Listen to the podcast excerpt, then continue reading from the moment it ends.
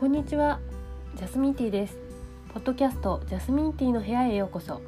ここでは NHK 優しい日本語で書かれたニュースを一つずつ取り上げて読んでいくことにします。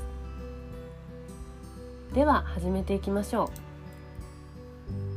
う。5月21日。17時30分のニュースです。日本へ旅行に来る外国人がほとんどいなくなった。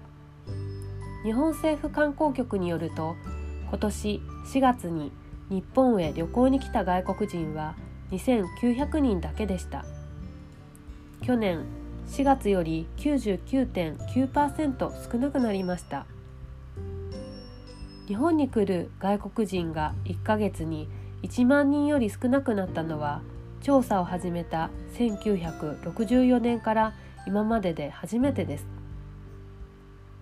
日本日本の政府は新しいコロナウイルスが広がらないようにするため今世界の100の国や地域から日本に入ることができないようにしています。